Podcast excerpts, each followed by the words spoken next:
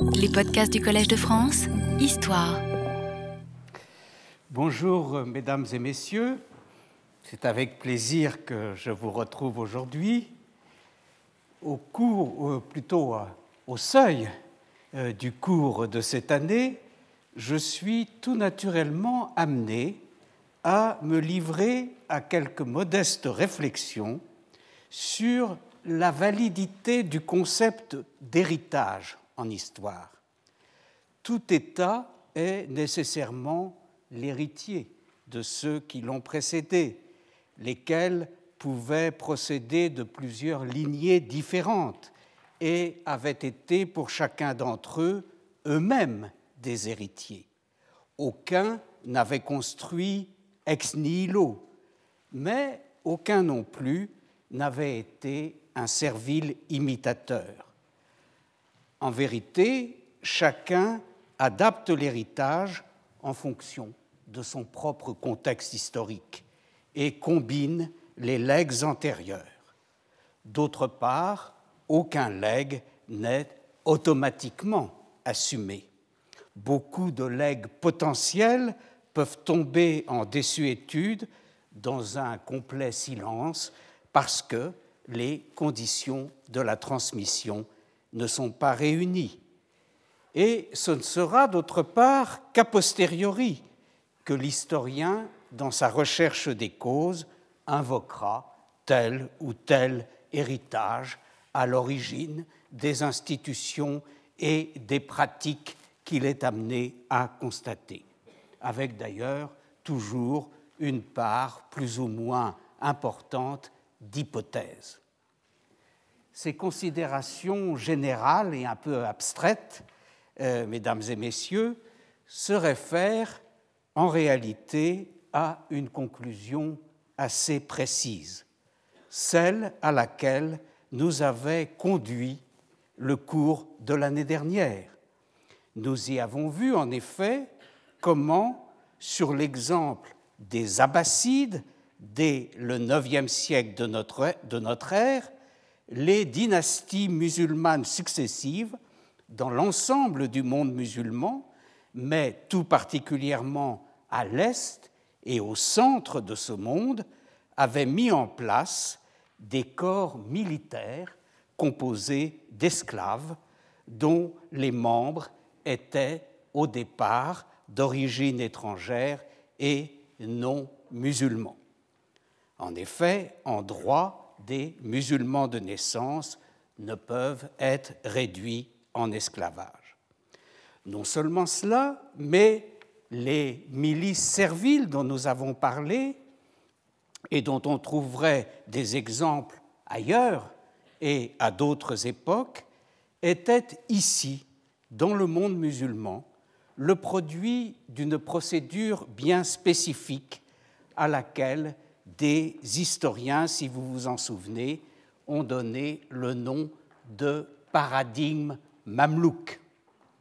Lorsque les esclaves étaient acquis, selon des modalités diverses, par les régimes auxquels nous avons fait allusion, il ne s'agissait pas d'hommes mûrs et déjà aguerris, mais d'adolescents, encore très malléables auquel serait dispensée une instruction militaire et plus largement une éducation psychologique et morale selon un cursus systématiquement mené et sous le contrôle étroit du souverain.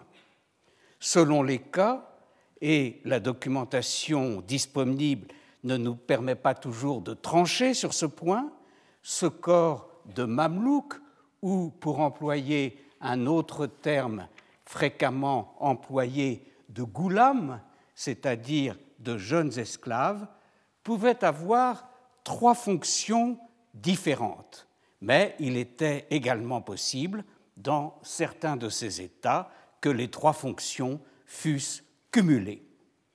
Il pouvait s'agir d'une garde d'honneur dont les membres luxueusement vêtus et parés, montés sur de superbes chevaux magnifiquement harnachés, devaient faire honneur à leur maître, orner les cérémonies et témoigner de la puissance et de la richesse du souverain devant son peuple et devant les visiteurs étrangers.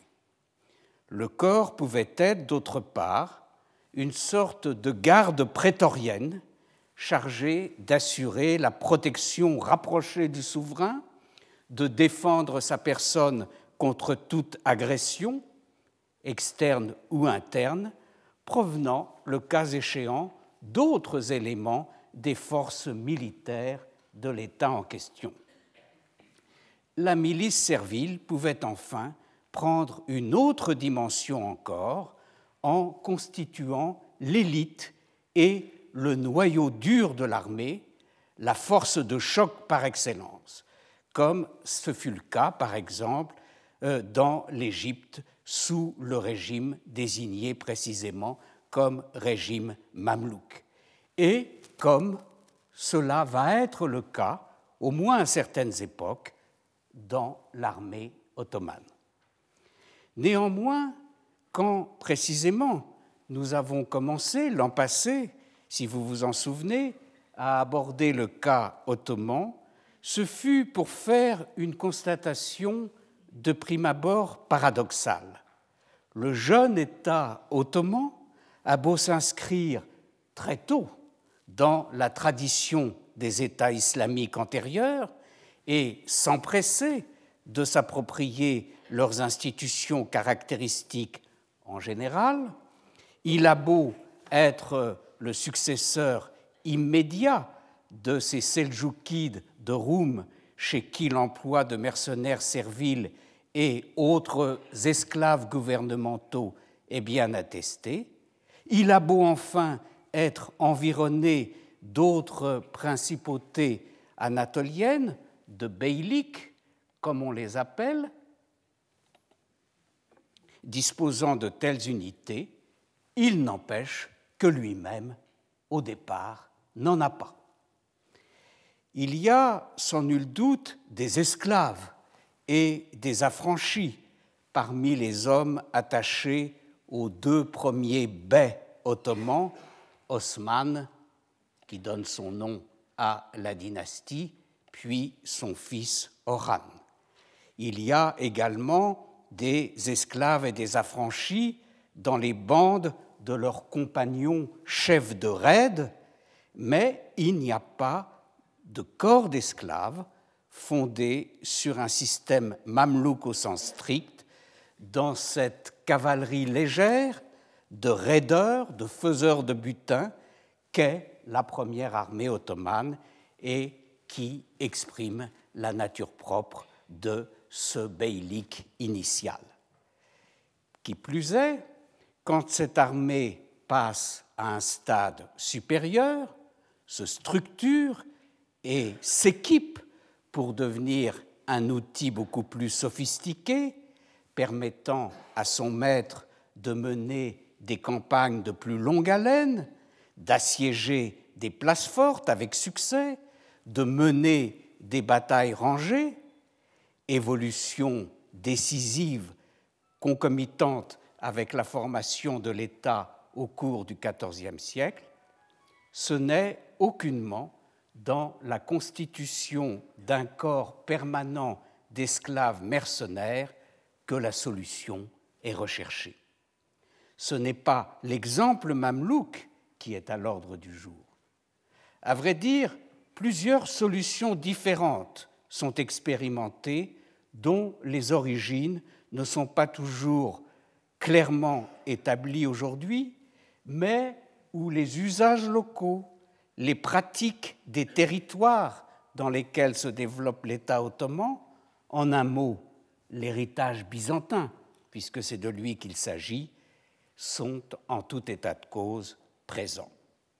Or, toutes ces solutions font appel à des hommes qui sont des hommes de statut libre. Ce sont principalement des musulmans, mais pas exclusivement, ce qui va bien dans le sens des continuités locales. Des combattants chrétiens figurent dans les organisations en place. D'autre part, il s'agit d'hommes ne servant pas de façon permanente, mais seulement temporaire, le temps d'une campagne militaire, soit pour l'essentiel à la belle saison. Des hommes enfin rémunérés non par des soldes versés par le Trésor, mais, selon les cas, par des sortes de fiefs ou par l'attribution de tenures agricoles assorties d'exemptions fiscales, ou encore, comme nous l'avons vu, par des contributions de leurs pères dans le cadre de cellules solidaires urbaines ou rurales. Je fais allusion, à travers euh, ces différentes formules, à la classe des siparis, dotée de ces prébandes qu'on appelle timars. Je fais allusion au corps des yaya et des musselem, qui sont dotés de tenures foncières que l'on appelle des euh, et qui sont dispensés de certains impôts. Je fais allusion enfin à cette infanterie des azab, littéralement des célibataires, bien qu'ils ne le soient pas ou qu'ils ne le soient plus, pour qui la solde dispensée par le Trésor, parce qu'il y en a tout de même une, n'est qu'un complément à la subvention qu'ils reçoivent de leurs concitoyens, n'est qu'une sorte de carotte pour les faire avancer et leur donner de l'ardeur au combat. J'ai décrit de façon détaillée ces différentes formations et leurs modalités de fonctionnement dans le cours précédent et par conséquent, je n'y reviens pas. Ce que je voudrais souligner à présent, c'est que la création d'un corps d'esclaves mercenaires, même si elle n'a, à vrai dire, pas tellement tardé à se produire, n'est apparue malgré tout dans un second temps. D'où le nom donné au corps en question. Ce nom, c'est celui de nouvelle troupe, ce qui est le sens du terme Yeniçeri en turc. Ce Yeniçeri dont, à travers plusieurs formes intermédiaires, nous ferons euh, le terme de janissaire. Ces nouvelles troupes ne seront d'ailleurs instituées qu'en raison des inconvénients, des dysfonctionnements, c'est en tout cas ce que nous disent les sources, de l'échec relatif, en somme, des formules qui avaient été expérimentées préalablement.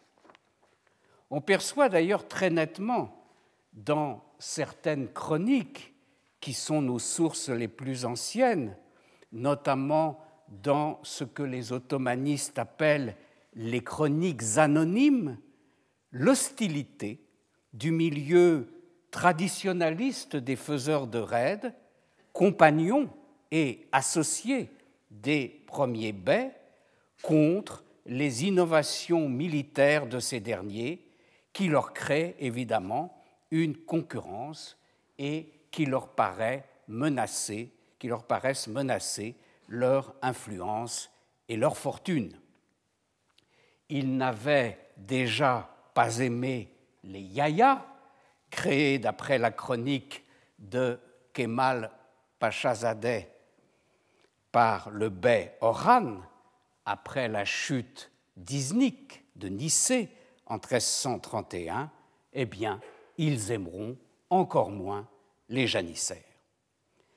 À quelle date exactement, soyons ambitieux, à quelle date exactement ces derniers apparaissent-ils? Et par conséquent, quel est le contexte historique précis qui les a fait naître? Eh bien, la question, comme nous allons le voir, reste obscure. Elle reste obscure comme toutes celles qui touchent au début de l'État ottoman et à l'origine de ses institutions fondamentales. Nous l'avions déjà constaté dans le cours précédent et nous aurons d'autres occasions de le faire dans celui-ci. La question est obscure faute de sources suffisamment précises, explicites, convaincantes et sûres. Sur la création des janissaires, l'historien en est réduit aux mentions de trois chroniques ottomanes, par les plus anciennes de ces chroniques, en tout état de cause, postérieures aux faits de plus d'un siècle et qui datent toutes, toutes les trois, de la fin du XVe siècle. Alors, il s'agit de la chronique d'Oruch, il s'agit d'une histoire anonyme de la maison d'Osman et enfin de la chronique bien connue des ottomanistes de Ashok Pachazadeh. Dans l'ensemble, ces trois sources concordent. De fait, elles semblent dériver toutes trois d'une source unique, une chronique plus ancienne, la chronique d'un certain Yarshefaki, dont le père avait été un imam d'Oran et qui avait lui-même vécu dans la seconde moitié du XIVe et au début du XVe siècle.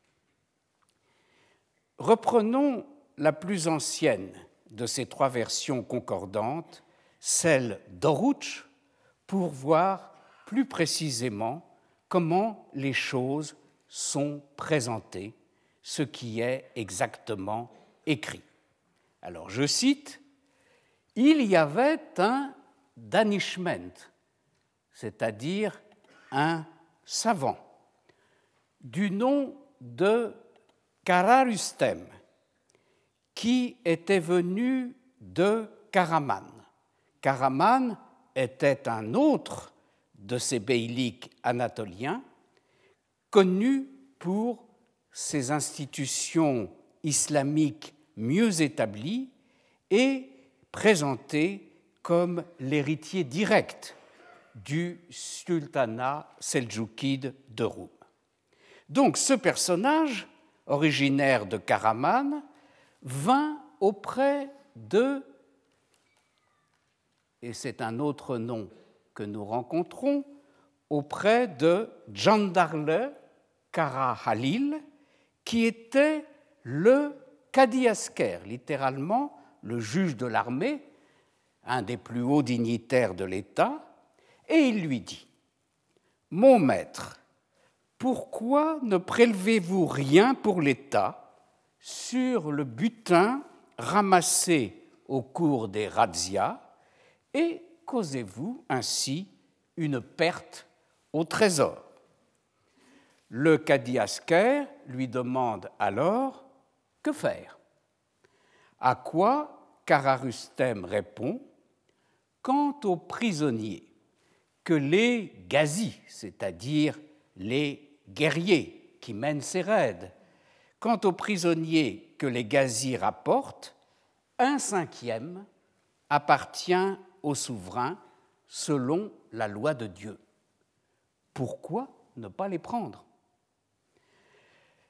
Le cadi Asker transmet le propos au sultan, Mourad Khan Ghazi, Mourad Ier, qui règne de 1362 à 1389. Et le souverain répond, étant donné que c'est la loi de Dieu, pourquoi en effet ne le prendrions-nous pas? Et il ordonna de le prendre. À ce moment-là, Kararustem s'installe à Gallipoli, Gelibolu en turc, c'est-à-dire le point de passage sur les Dardanelles entre l'Europe et l'Asie, et il perçut de chaque prisonnier 25 aspres, c'est-à-dire 25 pièces d'argent. Cette innovation, poursuit le chroniqueur, est due à deux personnes. Et le chroniqueur poursuit, ils recommandèrent à Evrenos donc un troisième personnage apparaît, de prendre 25 aspres par prisonnier et un prisonnier sur cinq. Ils agirent de cette manière et ramassèrent des garçons. Et ils les firent venir en Anatolie auprès de familles turques et leur firent labourer la terre. Ils travaillèrent et apprirent le turc. Après trois ou quatre ans, on en fit des janissaires auprès de la porte, on leur mit des bonnets blancs. Voilà, conclut notre chroniqueur, l'origine des janissaires. Dans ce texte, et il en va de même dans les deux autres versions que j'ai mentionnées, on voit que la création des janissaires est mise en relation avec une autre innovation, le prélèvement du cinquième du butin réalisé dans les raids en faveur du souverain. Ce cinquième du butin, hums en arabe, et que les Ottomans vont désigner d'un terme persan, penjiek, retenez bien ce mot parce que nous aurons souvent à le répéter, eh bien, ce euh, cinquième est effectivement, euh, comme l'avait dit euh, l'envoyé de Karaman, est effectivement une prescription de la loi religieuse. Elle figure même dans le Coran. Mais apparemment, si on en croit le texte que je viens de vous lire, elle n'avait jamais été appliquée jusque-là dans le jeune État ottoman. Et ce sont deux connaisseurs de la loi religieuse, le Danishment, le savant, provenant de Karaman, et d'autre part le Kadi Asker, Jandarle Karahalil, qui ont attiré l'attention du souverain Mourad Ier sur ce droit qui lui était reconnu par la loi et dont, pas plus que ses deux prédécesseurs, Osman et Oran, il n'aurait fait usage euh, euh, jusqu'à ce moment-là. À suivre le mouvement du texte, il y a d'abord eu, dans toute cette affaire, une intention fiscale, exercer un prélèvement sur le butin des raids. Ce butin comprend, entre autres, et peut-être principalement, des captifs, des esclaves. Et la suggestion est de faire percevoir 25 aspres par captif, ce qui correspondrait à une valeur estimative de euh, ces captifs de 125 aspres par tête, n'est-ce pas, puisque ces 25 aspres constituent le cinquième. Apparaît alors dans le texte que je viens de vous lire ce troisième personnage, Evrenos Bey, qui, pour ce qui le concerne, n'a rien d'un ouléma, c'est un grand chef de raideurs euh, comme les appellent les Turcs, probablement d'origine chrétienne, même si, comme nous l'avions vu dans le cours précédent, plusieurs thèses s'affrontent dès qu'on veut en dire plus sur l'origine de euh, ce personnage. Il est à euh, l'origine d'une des principales lignées de chefs d'Akenje, de chefs de raideurs, une lignée qui subsistera durant toute l'histoire ottomane. D'ailleurs, il paraît qu'il y a encore des descendants aujourd'hui, les Evrenos Oulare, les fils d'Evrenos. Et cette lignée, en particulier son fondateur, sont des artisans de première importance de l'avance ottomane en Europe orientale.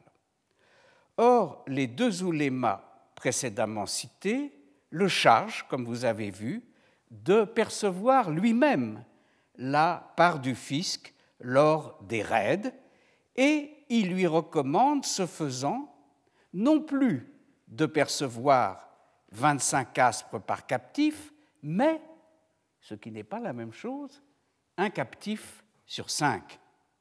Il ne percevra les 25 aspres que de ceux qui auront rapporté de leur raid un nombre de captifs qui ne serait pas un multiple de 5. Ainsi passait-on, au moins pour une part, d'un prélèvement en argent à un prélèvement en nature, en homme en l'occurrence. Plus exactement encore, ce n'est pas d'hommes qu'il s'agit, ni d'ailleurs de femmes, mais de jeunes garçons, d'Olan. Alors seulement, l'innovation fiscale d'origine devient en effet l'occasion de constituer un nouveau corps militaire à base de captifs et d'emblée sur euh, la base de ce que nous avions décrit dans le cours précédent sous l'étiquette de paradigme mamelouk. Il ne s'agit pas de prétendre embrigader des hommes mûrs et déjà aguerris, réduits en esclavage, mais de toute évidence, parce qu'ils sont plus malléables et deviendront des soldats plus dociles, plus soumis et peut-être aussi mieux entraînés, de jeunes garçons encore verts. Ashok Pachazadeh écrit à ce propos qu'on en réunit un très grand nombre. Haili Olanla Jem Olundu. En même temps, on constate que si ces jeunes gens sont nécessairement des non-musulmans et donc des étrangers au départ, le premier souci n'est pas de leur donner une instruction militaire, mais, d'après le texte que je vous ai lu, de les dépouiller de leur identité d'étrangers et d'infidèles sur le plan religieux. Il est, comme nous dirions, de les assimiler, de leur faire apprendre la langue turque dans des familles paysannes turques d'Anatolie. Rouch évoque ainsi une sorte de stage de trois ou quatre ans, dit-il. Achek Pachazadeh, quant à lui, affirme que les paysans turcs utilisèrent ces jeunes gens pendant de nombreuses années. Nietzsche, Yollar. Et il ajoute, à la fin, ils étaient devenus musulmans. On voit combien l'apport de ces textes, dont nous devons pourtant nous contenter, puisque, comme je vous l'ai dit, c'est l'unique source sur la question, combien cet apport est décalé par rapport aux questions que nous pouvons nous poser. À entrer dans leur logique, encore une fois, ce n'est pas la volonté de créer un corps d'esclaves qui viendrait pallier les insuffisances des unités militaires existantes, qui auraient amené le sultan à établir son droit de prélever un jeune prisonnier sur cinq, mais le contraire, la volonté de ne pas laisser en déshérence un droit que lui reconnaissait la charia aurait conduit le sultan, et d'abord ses conseillers, à établir un corps nouveau, différent de tous ceux dont il avait disposé jusque-là. Cette spécificité du nouveau corps aurait été symbolisée d'emblée par un couvre-chef et il n'est pas nécessaire d'insister sur l'importance, la valeur symbolique du couvre-chef, un couvre-chef, un bonnet blanc, ak burk dans le texte. Le schéma proposé par ces auteurs, bien postérieur aux faits, je le rappelle, établissant un lien nécessaire entre institution du quin et création des janissaires, est de toute évidence très simplificateur. Les baies ont certainement bénéficié de captifs avant l'institution du quin, et les janissaires ne sont certainement pas les premiers soldats esclaves à la disposition de ces baies. D'autre part, les trois sources clairement apparentées que j'ai prises en considération jusqu'ici datent expressément l'événement du règne de Mourad Ier, c'est-à-dire de la seconde moitié du XIVe siècle. Beaucoup plus ambiguë à cet égard est une quatrième source. Il y a une quatrième source, un peu plus tardive, composée entre 1500 et 1510, en langue persane, pour le futur sultan, enfin futur par rapport à, ce dont nous avons parlé jusqu'à maintenant, euh, Bayezid II. Et cette quatrième source, cette quatrième chronique persane, c'est le Hasht Bihisht, les huit paradis, allusion aux huit paradis mentionnés euh, dans le Coran, euh, d'un auteur nommé Idris al-Bitlisi, Idris de Bitlis. Dans un article important, un peu ancien déjà, puisqu'il a été publié en 1952, euh, The Origin of the Janissary, euh, par un auteur anglais, Palmer,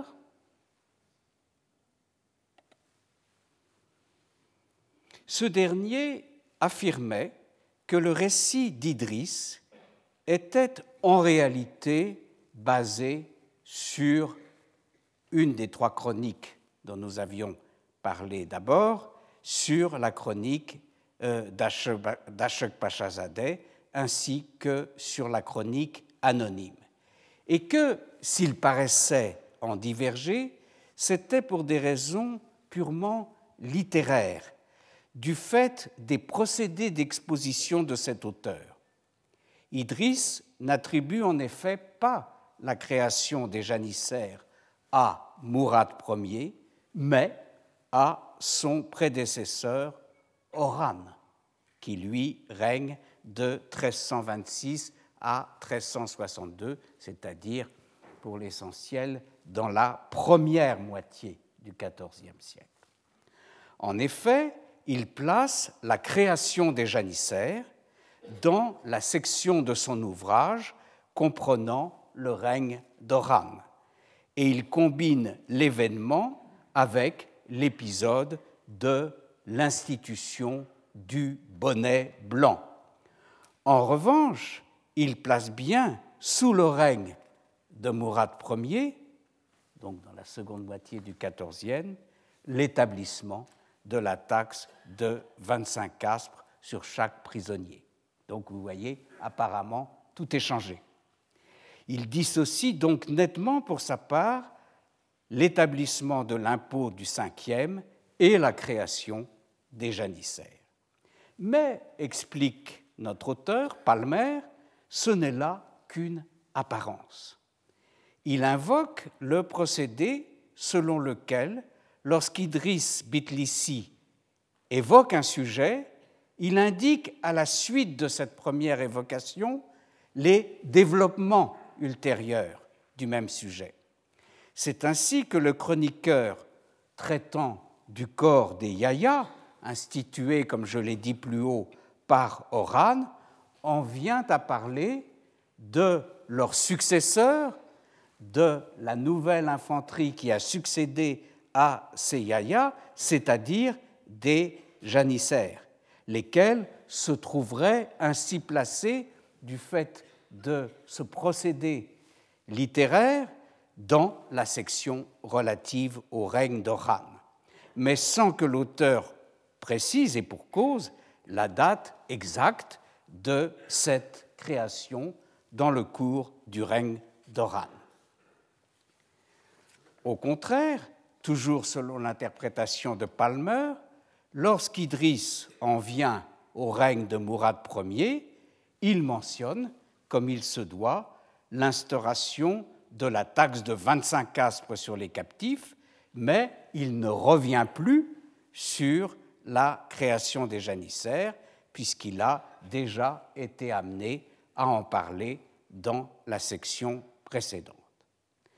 L'interprétation assez subtile, comme vous voyez, de Palmer sera cependant contestée par une autre protagoniste notoire dans ce débat sur la création des janissaires, une historienne grecque, Madame Basilique Papoulia, dans son livre Ursprung und Wesen der Knaben lese im Osmanischen Reich, pas, c'est-à-dire origine et, et, nature de la levée des garçons dans l'Empire ottoman, paru à Munich en 1963. Eh bien, Madame Papoulia conteste la thèse de Palmer, conteste que l'attribution à Oran résulterait uniquement d'une interpolation de la part d'Idris, elle constate que certains manuscrits de cette même chronique sont plus nets et attribuent expressément la création des janissaires à Oran.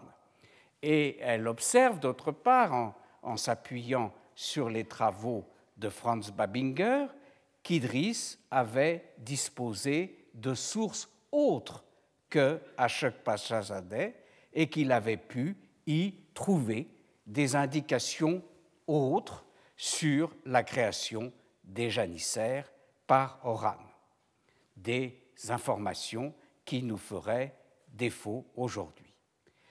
Quoi qu'il en soit, les affirmations ou les ambiguïtés d'Idris, laissant conclure à une création des janissaires non pas par Mourad Ier, mais par Oran, vont être de grandes conséquences dans l'historiographie ultérieure de la question, puisque la version d'Idris a été reprise par les chroniqueurs ottomans les plus fameux de la période classique, à commencer par cette sorte d'historien officiel que fut euh, Saduddin. Saduddin, 1536-1599, lequel Saduddin traduisit d'ailleurs du persan en turc la chronique d'Idris Bitlissi. Un autre de ces historiens de la période classique, Mustapha Ali, reprendra lui aussi la même thèse euh, de euh, la création des janissaires par Oran.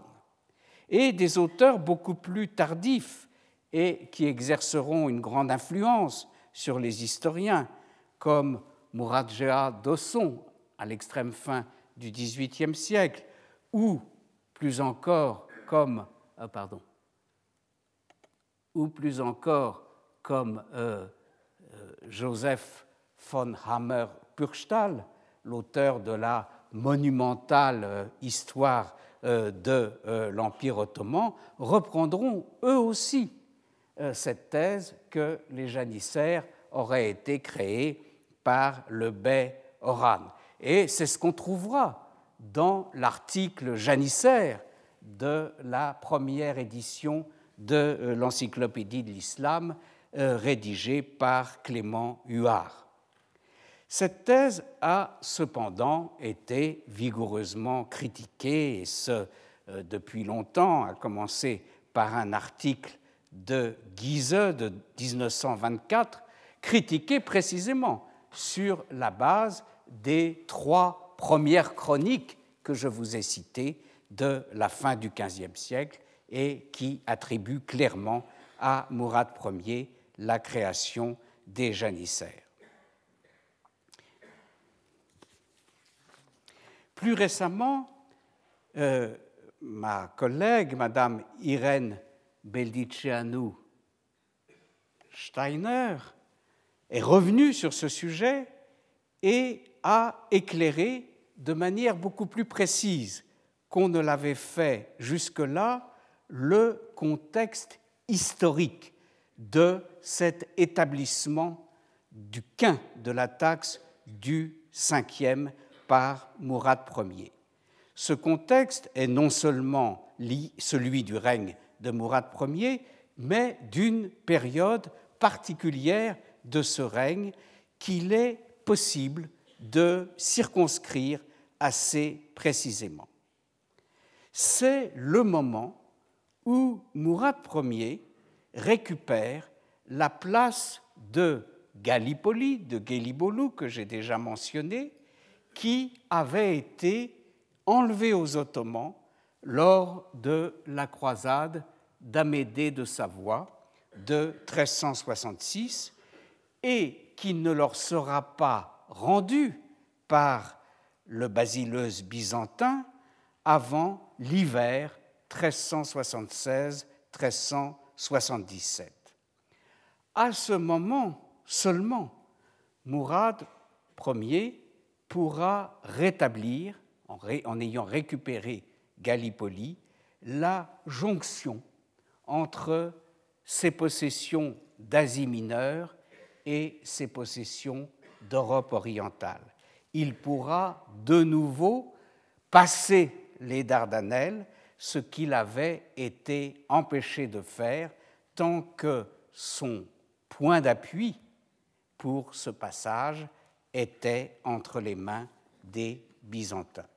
Donc il pourra de nouveau, à partir de cet hiver 1376-1377, mettre le pied en Europe et rétablir son autorité sur les grands chefs de raideurs qui étaient restés, eux, en Europe et qui avaient continué à y lancer des raids et à y guerroyer pendant tout ce temps-là. L'imposition d'une taxe sur les butins au bénéfice du trésor ottoman apparaît ainsi comme l'une des expressions du rétablissement par Mourad Ier de son autorité sur les Bedakange en Europe. Notons cependant que si cette interprétation que je viens de vous résumer de Madame Beldiceanu est assurément convaincante en ce qui concerne l'instauration du quin sur les butins de ces raids, elle ne l'est pour ce qui concerne la création du corps des janissaires que dans la mesure où les deux innovations ont été effectivement liées, comme nous le disent les chroniqueurs du XVe siècle, dans la mesure donc où ce schéma est bien valide. J'aurai l'occasion de revenir sur cette question du contexte historique de l'introduction du Penjek et de son lien avec les janissaires quand je traiterai plus tard, plus systématiquement, des différents modes de recrutement des janissaires. Pour en rester présentement à la question des origines, ce qui est mon sujet du jour, nous avons vu que les chroniqueurs ne l'abordaient en quelque sorte que, euh, que de biais, en la reliant à celle de l'introduction du Penjiek, qui était leur véritable sujet. La tradition euh, ne s'en tiendra cependant pas là, et deux facteurs vont présider à la formation d'une légende, après l'histoire, la légende, d'une légende sur l'origine des janissaires. Le fait que ces janissaires vont devenir, pas tout de suite, mais au terme d'évolution dont nous allons parler, l'élite de l'armée ottomane, et donc le fer de lance de la lutte contre les infidèles, et d'autre part, second fait, le fait que ce corps sera affilié dans des circonstances et selon une chronologie qui elle-même reste obscure à la confrérie ou à l'ordre mystique des Bektashi.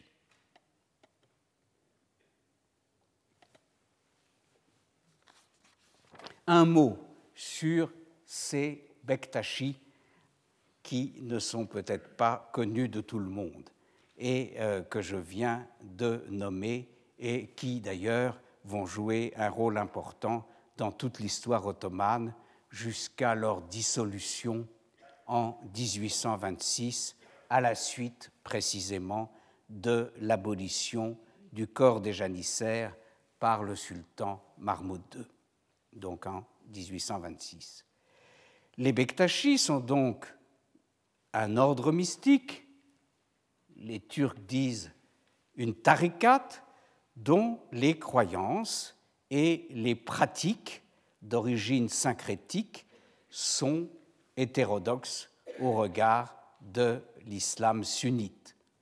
Cet ordre se réclame d'un maître, d'un maître, Adje Bektash Veli, d'où leur nom de Bektashi, un saint personnage originaire du Khorasan, et toutes sortes de légendes vont se cristalliser sur ce personnage, mais quoi qu'il en soit, il s'agit bien d'une figure historique au départ, d'un des acteurs de ce mouvement hétérodoxe turkmène qui s'opposa aux Seljoukides de Roum en Anatolie dans la première moitié du XIIIe siècle un acteur historique donc, mais, autant qu'on le sache, un acteur secondaire et non l'un des leaders de cette révolte qu'on appelle révolte des Babaï, c'est-à-dire des disciples des Babas, ces Babas étant des chefs spirituels et d'ailleurs, le cas échéant également temporels, de euh. Donc la révolte des Babaïs éclata, connut son, paroxysme en 1239-1240 et Adje a été, semble-t-il, euh, encore une fois, non pas un des leaders, mais a participé à ce mouvement. Et une fois la révolte Écrasé par les Seljoukides, Hadja termine sa vie dans une retraite austère et méditative, une retraite de mystique dans un village du centre de l'Anatolie qui prendra plus tard son nom, qui deviendra le village de Hadja Il y est mort en 1270. Or, cette carrière relativement modeste, comme vous voyez, ne l'empêchera pas de supplanter par la suite, dans la piété des fidèles, bien d'autres babas euh, d'Anatolie et de Roumélie, c'est-à-dire de la partie asiatique et de la partie européenne de l'État ottoman, qui avaient été beaucoup plus illustres au cours de leur vie et qui avaient mobilisé beaucoup plus de fidèles. Il semble en fait que Hadja Bektash ait bénéficié d'une volonté unificatrice tendant à mettre, après coup, dans son obédience, progressivement au cours des XIVe et XVe siècles, toutes sortes de babas et autres saints locaux de nature diverse. Le mausolée d'Adja Bektash, ainsi que le complexe de bâtiments religieux édifiés autour de son tombeau, dans le village où il avait fini sa vie, deviendra ainsi le centre d'un vaste réseau de tekkes, c'est-à-dire de couvents de derviches, qui avaient été initialement indépendants les uns des autres.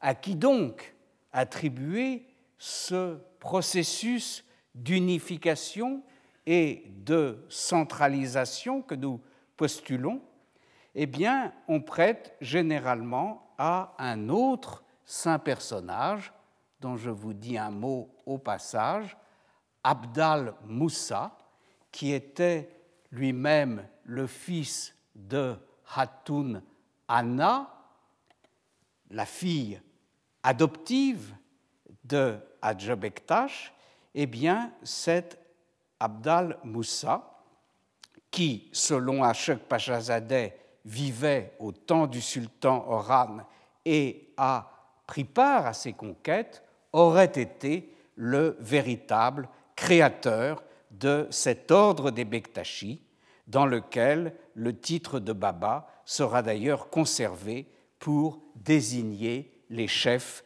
les supérieurs des différents tekkes, des différents couvents. De même, on tiendra plus tard, au début du XVIe siècle, un autre personnage, une autre figure, une troisième figure du nom de Balum Sultan pour le second fondateur de la confrérie. C'est d'ailleurs euh, un schéma euh, très fréquent dans les tarikats, dans les confréries mystiques. Il y a un saint à l'origine qui donne l'inspiration spirituelle, mais qui lui-même n'est pas un fondateur d'ordre, puis vient le temps du fondateur d'ordre, et quelquefois il y a un deuxième, et par la suite une série de fondateurs successifs euh, d'ordre. Mais derrière ces vagues d'unification, euh, pour ce qui concerne les Bektachis, on a de bonnes raisons de reconnaître la main du pouvoir ottoman. Les Ottomans, à leur début, furent certainement très proches de ces babas turkmènes dont les Bektachis recueilleront l'héritage, et quand la dynastie se fera au contraire la gardienne sourcilleuse de l'orthodoxie sunnite, elle trouvera dans l'unification et la hiérarchisation du bektachisme un moyen de contrôler, tant bien que mal, tous ces courants hétérodoxes qui trouvaient refuge dans cette tarikat. Alors voilà donc quelques euh, données rapides que euh, je voulais rappeler, puisqu'elles sont à l'arrière-plan de ce lien entre les janissaires et les bektachis, lien qui va mener à une légende de la création euh, des janissaires.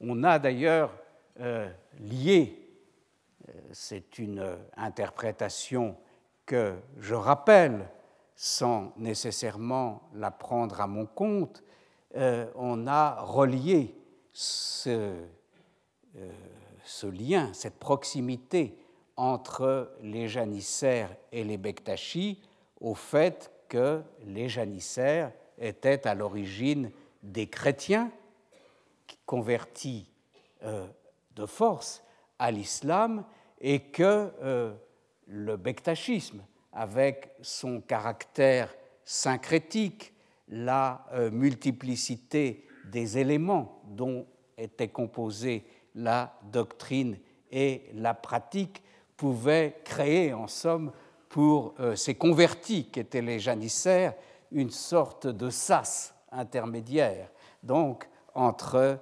euh, christianisme et islam. Toujours est-il que les janissaires feront effectivement de Hadjebektash leur maître spirituel. Et euh, ils seront même appelés les fils de Hadjebektash. et ils adopteront des cérémonies et certains des éléments du vêtement des Bektashi. La Bektashia, c'est-à-dire l'ordre des Bektashi, ne fut cependant pas, disons-le tout de suite, la seule tarikat présente parmi les janissaires. En outre, ce ne sera qu'assez tardivement, qu'en 1591, qu'il y aura une fusion et donc une officialisation, une institutionnalisation du lien, une fusion entre l'ordre des Bektashi et l'une des compagnies du corps des janissaires, la 99e compagnie. Euh, dans cette institutionnalisation, le maître suprême des Bektashi, de la tarikat, deviendra colonel, c'est-à-dire Chorbadje,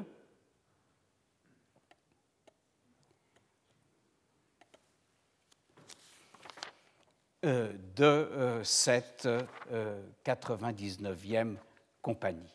De même, huit derviches, membres de l'ordre Bektashi, seront désormais logés et nourris dans différentes compagnies du corps des janissaires. Eh bien, ces différentes dispositions apparaissent donc comme une officialisation du lien avec, euh, entre janissaires et Bektashi, mais encore une fois, une, officialisation tardive, puisqu'elle n'est pas antérieure à la fin du XVIe euh, siècle.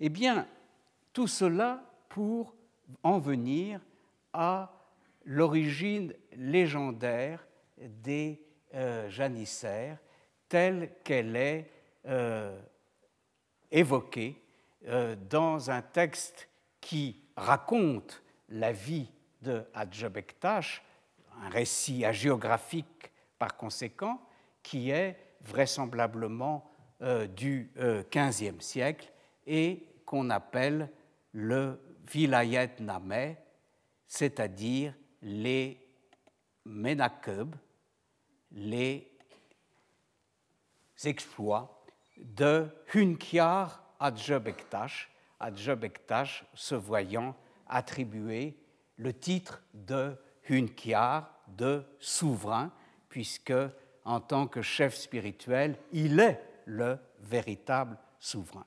Eh bien, euh, nous passerons la semaine prochaine à ce récit légendaire de la création de Adjebektash, qui est, comme vous pourrez en juger, fort différent euh, de euh, l'approche historique que nous avons pu tenter, mais qui est malgré tout, comme le sont toutes les légendes de ce genre, tissé de euh, réalités historiques incontestables. Je vous remercie.